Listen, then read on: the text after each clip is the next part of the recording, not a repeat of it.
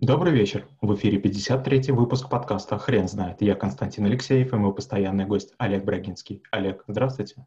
Константин, добрый вечер. Хрен знает, что такое бирюзовые организации, но мы попробуем разобраться. Олег, расскажите, пожалуйста, почему мы эту тему разбираем как навык? Много есть организаций, которые отличаются корпоративной культурой. Есть красная, где друг друга все кусают до крови. Есть э, более мирные организации. И вот вершиной этой вот всей цепочки, пирамиды или спирали э, является бирюзовая организация, где высокая доля самоорганизации, где сотрудники добровольно участвуют в управлении, где нет э, четких указаний и все работают на благо единой цели. Это необычный способ поведения, это сложная коммуникации. Это то, к чему многие стремятся и считают полезным. А как появились эти цвета? По-моему, была публикация в Harvard Business Review, где автор предложил вот такую классификацию цветовую, намекая, что бирюза — это цвет моря, цвет, цвет отдыха, цвет расслабленности, цвет высших достижений. Он сравнивал их там с небом, с лазурью, мол, это вот как раз э, та, та компания, которая будет делать довольными клиентов, э, счастливыми сотрудников, которая будет полна идей, э, где не будет конкуренции, где будет самоопределение, где каждый достигать будет того, чего хочет. А вы можете рассказать про организации других цветов для того, чтобы отличать от бирюзовой? Про красную мы уже сказали. Это компании, в которых есть жестк, жесткое лидерство, где есть э, невероятная конкуренция, где раны убийственные и раненых просто выбрасывают за борт.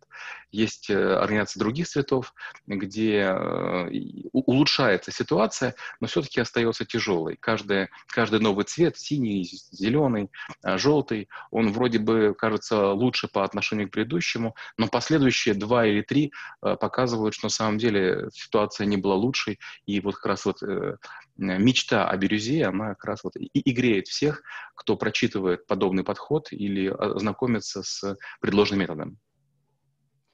Скажите, пожалуйста, про структуру бирюзовой организации. Бирюзовая организация пронизана горизонтальными связями. Если красная – это жесточайшая иерархия, есть вождь, есть подавляющие, контролирующие, и есть, э, ну, можно сказать, даже, даже стадо людей, которые просто исполняют сказанное. Таких компаний подавляющее большинство на наших широтах. Если лидер непререкаем, если лидер хорошо известен, если он харизматичен, обычно так и происходит. А компания Бирюзовая, наоборот, это та компания, в которой не совсем понятно, кто лидер. Есть 5, 6 или 7 человек в верхушке, от них идут э, нечеткие сигналы, которые проникают в, в организацию не по пирамиде, а скорее по прямоугольнику. И есть множество процессов, которые работают э, без участия руководителей. Решения принимаются многие без них, внедрение многие без них, и наоборот, некоторые решения руководителей могут быть приняты, но не исполнены. Какие есть недостатки у бирюзовой организации?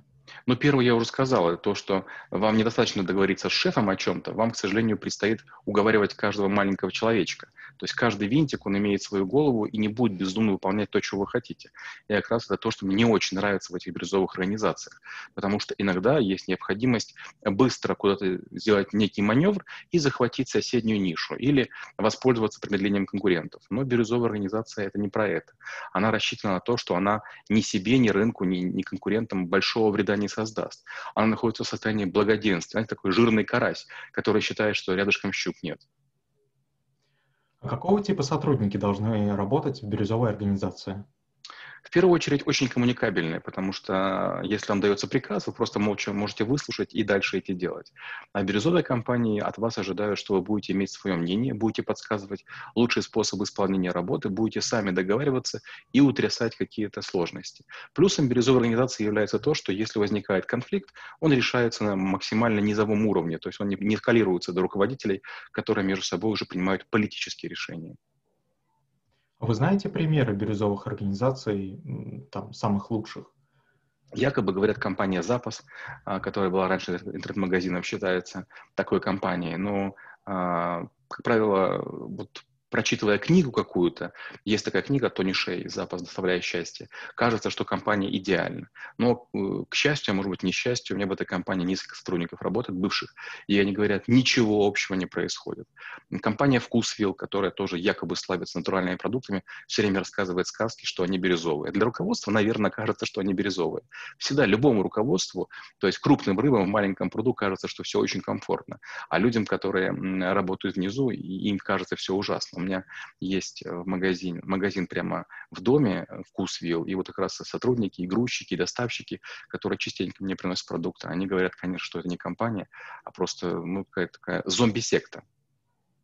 Олег, спасибо. Теперь на вопрос, что такое бирюзовая организация, будет трудно ответить. Хрен знает.